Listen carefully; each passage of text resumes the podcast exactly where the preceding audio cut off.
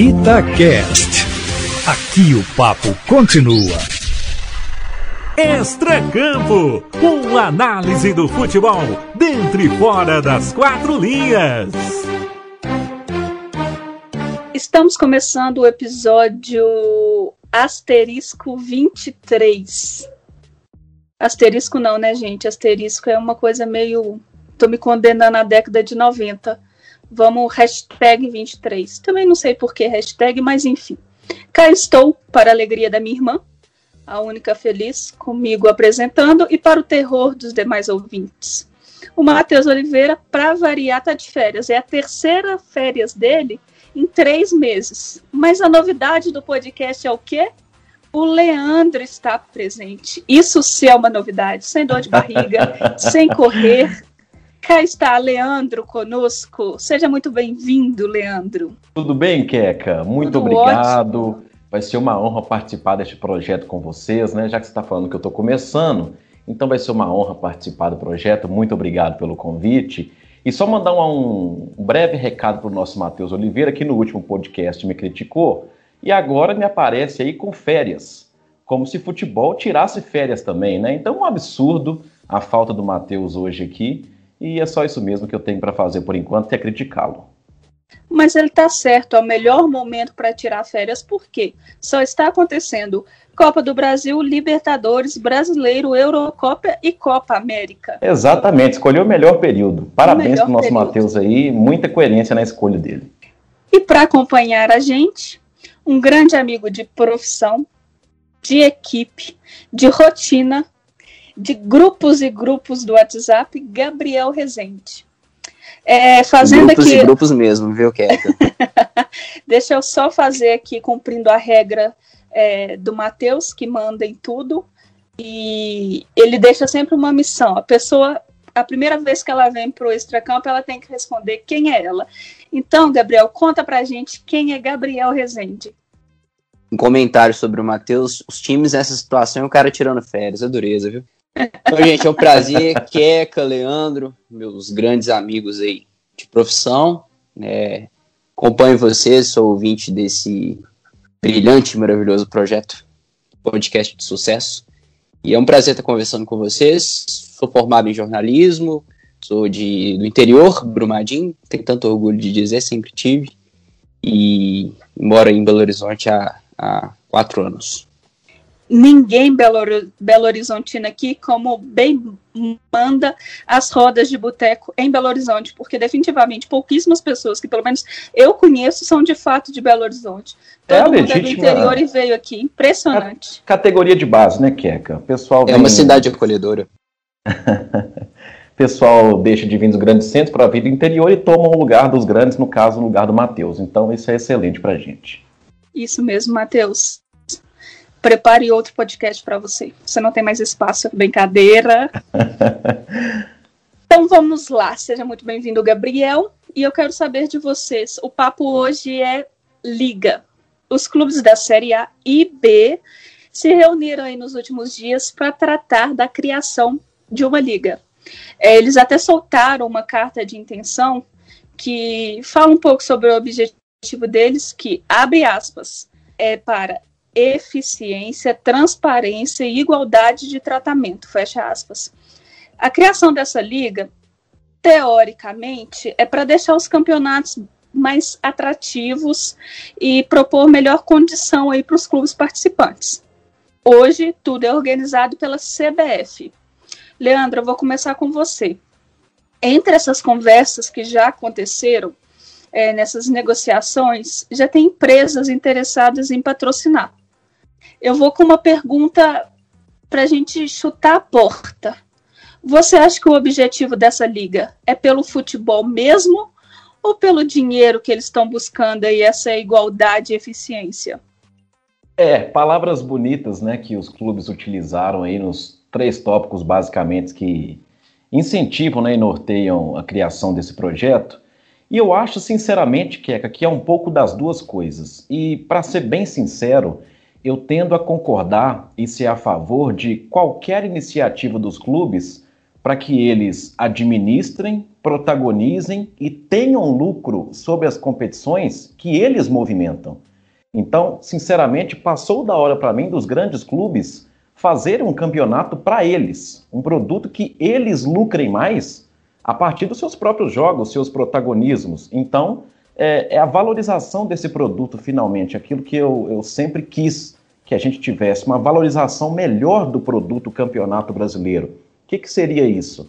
É, uma, uma elaboração melhor de match day, né, ou dia de jogo, um sistema melhor de consumo, aí a gente vai para as esferas do pay-per-view e das transmissões que acontecem, a reformulação na disputa, né, que é um dos aspectos que traz essa formação das ligas, a gente pode entrar em detalhes depois, é, tem a questão de playoffs, agora caem três diretos e um disputa a repescagem com o outro, e é também uma adaptação ao calendário europeu, uma das premissas que promete esse projeto, ou uma aproximação dele.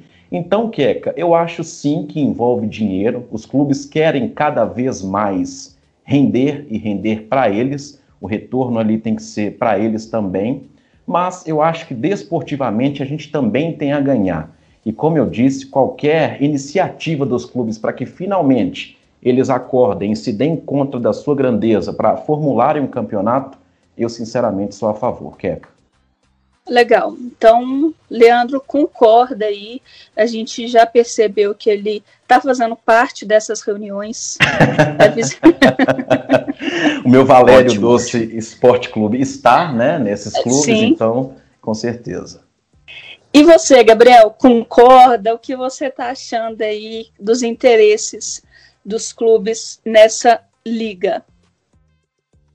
Olha, eu tô com o Leandro. É, qualquer mudança para o atual cenário, ela é bem-vinda.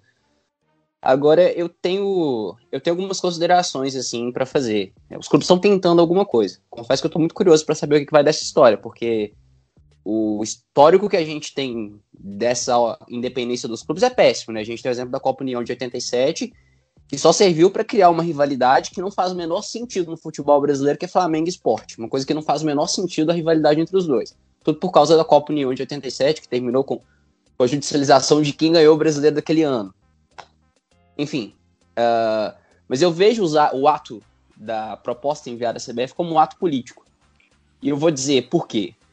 É, todo esse bastidor de crise que vive a CBF com o afastamento do Rogério Caboclo era o momento. A gente sabe que ele não vai voltar para a presidência da, da série da, da CBF. Ele cumpre o período de afastamento, mas a gente sabe que não tem clima político, não tem condição dele voltar para a presidência da CBF. Então os clubes aproveitam desse momento que a CBF está fragilizada para in introduzir é, essa proposta. Eu, por que, que eu digo que eu acho que é um ato político? Acho que é os clubes dizendo, olha, estamos cansados, estamos prontos para assumir o futuro do futebol brasileiro. Agora, se isso foi programado, se, clube, se, os clubes estudam isso há anos, como alguns presidentes alegam, eu confesso que eu tenho dúvidas. Eu acho que não. Acho que eles aproveitaram o momento e falaram, é agora. Sobre questão de mudanças, assim, eu acho que a gente não pode isentar também que muitas das mudanças os clubes já poderiam fazer. O calendário é uma delas. Adoram criticar. Presidente vai para a boca e critica o calendário. Técnicos fazem isso. Mas os clubes já têm autonomia da CBF para mudar. Então, muitas dessas coisas, assim, já poderiam ser mudadas, assim, se, se, os clubes quisessem. Um exemplo agora é a regra da troca de técnicos. Os clubes, a regra ela foi aprovada a partir da análise de clubes. Então, por isso que eu falo, eu acho que é um ato mais político. E a partir desse ato político, a gente tem outros dobramentos, como é a questão da participação, e a Jéssica até frisou no início lá da carta dos clubes, que é o quê? Os clubes pretendem e querem ter um peso maior de votação. Hoje as federações, aquela velha briga, né? Federação clube. Hoje as federações têm voto 3, peso voto 3.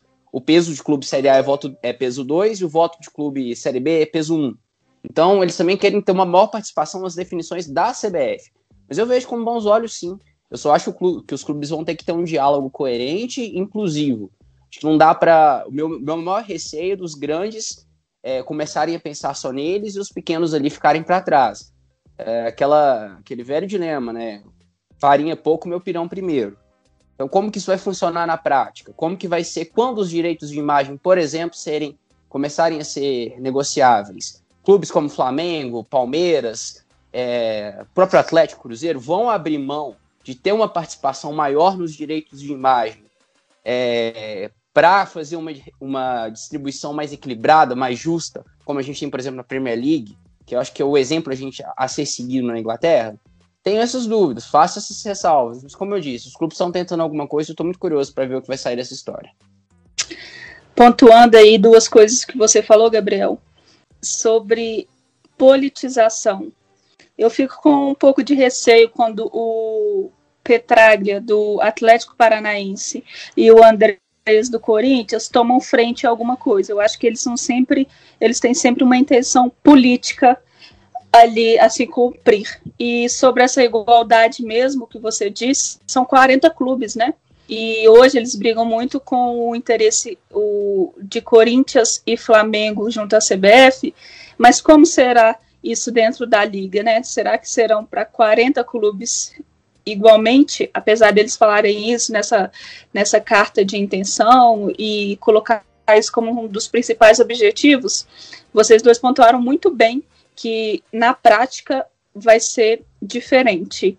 É, e quanto à CBF, Leandro, onde ela fica nisso? É, ela ainda vai existir? O que vai o que ela vai se tornar? O que, que você acha que vai acontecer com ela se essa liga for efetivada?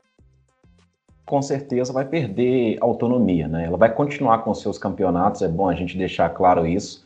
Continua, né? Toda aquela história é, é, da seleção brasileira, a Copa do Brasil ela permanece, né, que ela é um torneio da própria Confederação Brasileira de Futebol. A questão que está sendo debatida realmente são os dois campeonatos brasileiros A e B. É, rapidinho, só antes de entrar nessa questão, eu concordo com vocês, né? Pelo primeiro momento eu tirei para analisar os pontos positivos aqui, mas assim como vocês, é, minha principal dúvida é a prática, né? Eu quero ver se os interesses coletivos eles prevalecerão. E se lá na frente não vai ter clube maior fazendo manobra para arrecadar mais do que o outro naquela divisão de lucros, né? O mundo ideal é aquele que a gente considera e vê nas outras ligas, a divisão é, justa, mais igualitária, enfim.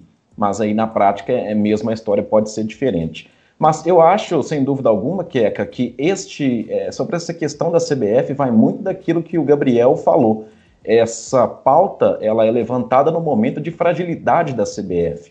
Então os clubes literalmente se aproveitaram desse momento e assim é, fica aquela coisa, aquele impasse, né? Uma coisa meio imoral, antiética, mas é o momento que encontraram. E sinceramente eu não sei se eu estou de todo o contra fazerem isso neste momento não, porque dificilmente a CBF daria ali algum tipo de abertura ou outra coisa parecida fora ali de uma crise institucional. Mas eu acho que ela não some, Queca, com certeza, mas ela perde sim muita autoridade.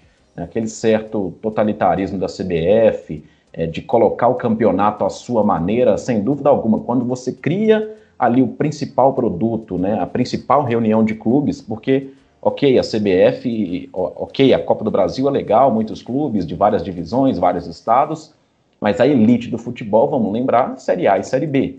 Ali estão os maiores 40 clubes por uma competição de pontos corridos, que, ou seja, em termos de mérito, elege aqueles que são maiores, melhores no cenário do futebol. Então, a CBF perder é, o comando ali do seu maior produto, com certeza, que significa um enfraquecimento muito, muito grande. E aí, para a gente ver o desdobramento disso e do quanto eles vão lutar contra os clubes, aí só a gente vendo no desenrolar da história. Eu concordo totalmente com o que o Leandro falou. E eu acrescento, e a CBF, a CBF cuida da seleção brasileira, ponto. É, a gente não precisa exterminar todos os campeonatos organizados pela CBF. Eu vou citar mais uma vez a Dourada Inglaterra, porque eu amo Inglaterra, eu amo futebol inglês, sou apaixonado. A FA Cup não acabou, gente. O campeonato mais antigo do mundo continua do jeito que era. Não precisa acabar com tudo. Mas a questão do Brasileirão, os clubes precisam tomar frente disso. E, e essa é a minha avaliação. Por isso que eu, eu fiz N ressalvas. Eu comecei fazendo mais ressalvas negativas, agora eu vou pro lado positivo. Os clubes precisam tornar o Campeonato Brasileiro mais atrativo, gente. Não dá para ser do jeito que tá. Outro dia a CBF começou a tentar padronizar o número de camisa, que eu achei interessante até a medida, é, pensando no conjunto futebolístico, apesar de que eu acho que a gente tem que dar a nossa hora brasileira para os eventos. A gente não pode ficar vendo como é na, na, na gringa, na Europa, e copiar, porque eu acho que a gente tem a nossa essência, e acho que é assim que a gente vai conseguir vender o melhor produto do Campeonato Brasileiro, o melhor produto do futebol brasileiro. Mas outro dia a CBF tentou padronizar os números lá e colocaram os números padronizados na camisa do América foi um show de horrores. Vocês devem lembrar. É, número descolando da camisa. CBF não tem condição de colocar número de camisa em clube, gente. Então não as tem condição línguas, de. As más não... línguas, viu, Gabriel? É, colocaram até que é, a CBF tentou ser descolada nessa. oh, meu Deus. Mas então, eu quero dizer é que não dá, gente. Não dá para continuar do jeito que tá, porque o futebol brasileiro ele precisa voltar a ser atrativo. Eu adoro ver o Campeonato Brasileiro, mas eu entendo o europeu não querer ver. Eu, no lugar dele, não veria.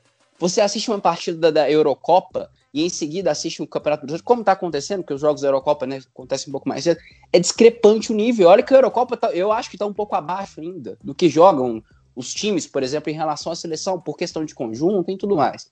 Mas é, é horrível, o nível é muito abaixo. Então a gente tem que estudar formas de tornar o campeonato mais atrativo. Não falo nem em, em, capacidade de jogo, porque a gente talvez nunca vai conseguir ter grandes nomes com relação à Europa, mas é possível sim pensar em melhorias, adaptações para tornar o espetáculo do futebol brasileiro mais atrativo. Eu quero voltar ao tema CBF com vocês, porque vocês até falaram uma coisa sobre a fidelidade, se, se está certo ou não criar a liga e deixar a CBF. A CBF, neste momento de crise, que é bom que ela tenha chegado ao momento de crise.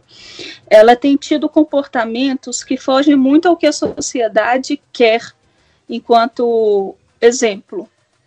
Tem a questão da desvalorização do futebol feminino, com essas questões do caboclo a gente vê o machismo, tem também questões é, de homofobia, né? A, nossa, a camisa 24 não existe na seleção brasileira porque 24 remete a viado, que remete a homossexualidade. Então, assim, já tem várias questões ali que mostram que a Confederação Brasileira de Futebol, que é o maior esporte do país, que é o país do futebol, um, uma causa social, a CBF, a representante, ela foge totalmente das necessidades das causas sociais. Então, ela tem moral para impedir que uma liga dos clubes aconteça? Vocês acreditam nisso? Vou começar por você, Leandro. Não, definitivamente não, porque é totalmente uma é, entidade em descrédito e desmoralizada. Simplesmente. Aliás, ela já é bagunçada há muito tempo há muito tempo e por parte da crítica esportiva é, especializada, digamos assim, que não lembra da CBF só em época de Copa do Mundo, as críticas são constantes. E esses críticos, Keca, é, na maioria das vezes, criticam o âmbito esportivo da CBF, mas muito mais aquilo que você tratou agora há pouco. É, eu acho que o que pega nessa questão da CBF que você disse aí em outras palavras é uma questão de pertencimento, né? Acho que tanto nós brasileiros não nos sentimos pertencentes à CBF, quanto isso agora chegou é numa questão dos clubes. Os clubes talvez não se sintam tão pertencentes à CBF assim. Há muito mais é, uma obediência à Confederação Brasileira de Futebol do que concordância com ela própria, digamos assim. Então, é, esse movimento é nesse sentido. E moral, Queca, e razão, eu acho que a CBF não tem nenhuma para impedir essa iniciativa dos clubes e, sinceramente, pela primeira vez, passando aquilo que o Gabriel falou, aquele fato histórico, depois a, a primeira liga, né, nat morta, né, porque nasceu morta, eu vejo, sinceramente, uma iniciativa dos clubes com potencial para ir longe. E você, Gabriel, acredita que existe alguma credibilidade da CBF para continuar e ou contestar uma iniciativa, vamos dizer, privada dos clubes? O, o Keka, estamos falando de uma entidade que teve três dos últimos quatro presidentes que não conseguiram cumprir o mandato. Está falando de uma crise que, como o Leandro frisou, não é hoje. Não é por conta dos escândalos envolvendo os assédios. Primeiro, assédio. Primeiro se surgiu a notícia de assédio moral, depois descobriu-se que era assédio sexual também, depois teve outra denúncia de assédio do diretor de TI da, da CBF. Então, não foi só Rogério Caboclo. A gente está falando de três dos últimos quatro presidentes que não, não terminaram o mandato. Um foi preso, então foi afastado do futebol. Marco Polo Del Nero, que dizem que, que dita as, as cartas até hoje na CBF. Então é essa CBF que a gente está falando. Uma CBF, como o, o Leandro disse, desmoralizada. Não, não, não, tem, não tem clima, não tem. Ela não tem poder de barganha, é, não tem poder político para segurar um movimento encabeçado por 40 dos principais clubes brasileiros. Tá certo. É, chegando na parte final desse podcast, como o Matheus não está e quem está mandando sou eu, eu vou fazer uma pergunta para vocês e enquanto vocês pensam, eu vou deixar rolando um pagode ou um sertanejo aqui. Qual vocês preferem? um sertanejo, por favor, Keka. Sertanejo Demorou. também. Eu não, gosto, não gosto muito de nenhum dos dois, mas sertanejo vai. Então eu vou botar um bem raiz, tá, Gabriel? Que quem não gosta de sertanejo ainda prefere o raiz do que o, é, o que dizem ser universitário. Universitário, é. Universitário. Pode ser um raizão, então? Pode, toca aí. Então, ó, a gente vai ouvir uma música agora, um trechinho, enquanto Gabriel e Leandro pensam três mudanças imediatas que essa liga precisa fazer no futebol brasileiro. Eu vou dar 30 segundos aí de música, vou botar um pouquinho da música e vou cantar um pouquinho depois. E porque, cara, eu canto muito bem.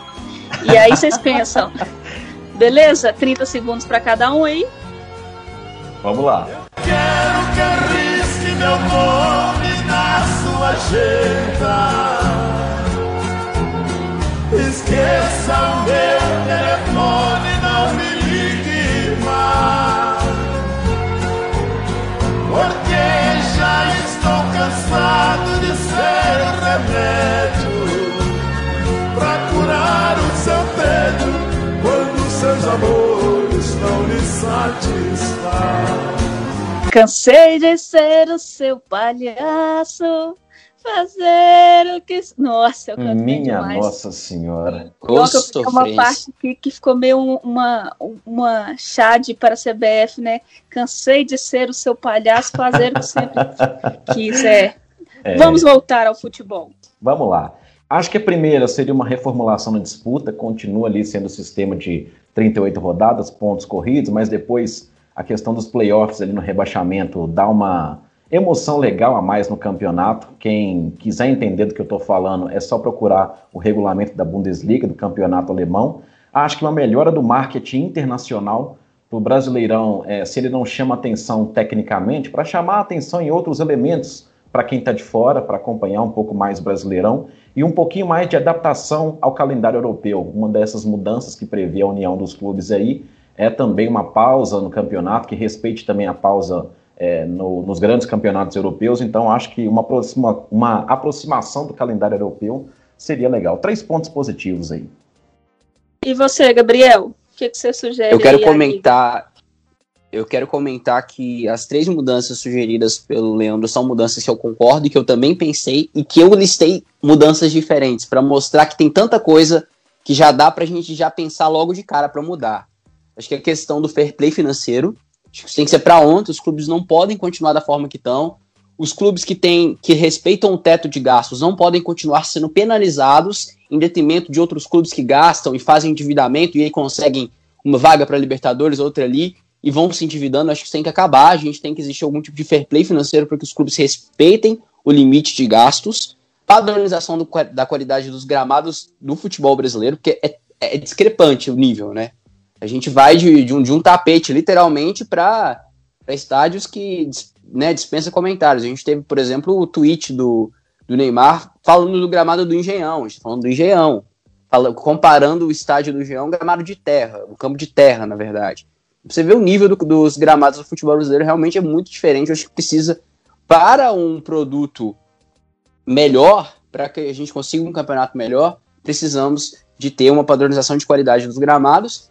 E outra mudança que eu sinto também é embarcando no, no que o Leandro disse, é que, com relação ao calendário, mas eu nem falo só sobre a questão de equiparar o calendário europeu. Eu acho legal a ideia, embora os clubes possam, por exemplo, aproveitar o período de férias do futebol europeu para vender a marca do futebol brasileiro. Acho que isso poderia ser uma estratégia, por um exemplo.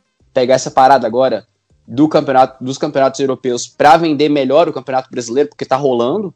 Acho que poderia ser uma brecha se explorar, não sei, não vou entrar nesse âmbito, mas a ampliação do calendário que eu falo é um calendário um pouco mais extenso e aí reduzindo um pouco o tamanho dos estaduais. Dos estaduais. Vocês já debateram o assunto aqui dos estaduais no, no podcast, eu concordo com alguns pontos que foram ditos, é assunto para outra hora, mas mexendo um pouco no formato do estadual e ampliando mais o brasileiro para não ter essa quantidade de jogos absurda, com pouco intervalo, e a questão da data FIFA também, né, que é, é vergonhoso para a gente. Perfeito. É, para eu não ficar de fora, eu vou incluir uma regra aí na, nas regras de vocês, que é a obrigatoriedade do uso da base. Talvez aí seja um ou dois Boa. relacionados no profissional. Interessantíssimo, interessantíssimo. Que da base, porque a gente precisa trabalhar bem nisso, não é não é algo que os clubes dão valor e quando sobe queimam, enfim. Então, eu acho que assim como tem que ter um número é, máximo de estrangeiros, deveria ter um número mínimo de jogadores que vêm, que são formados pelo clube. É isso, meninos. Agradeço muito a presença dos dois. Leandro, semana que vem estamos agarrados. Gabriel, muito obrigado pela sua participação. Seja bem-vindo, que seja a primeira de muitas, porque Leandro tem diarreia e Matheus tem muitas férias a cumprir. Que bela exposição, né? Sempre um prazer, gente. Na ausência, assim como a CBF, de um... estou... assim como a CBF, estou, estou desmoralizado neste podcast. que isso, Leandro. Um abraço, galera. Até mais. Valeu. Abraços, valeu. Tchau. Extra Campo, com análise do futebol dentro e fora das quatro linhas. Itacast. Aqui o papo continua.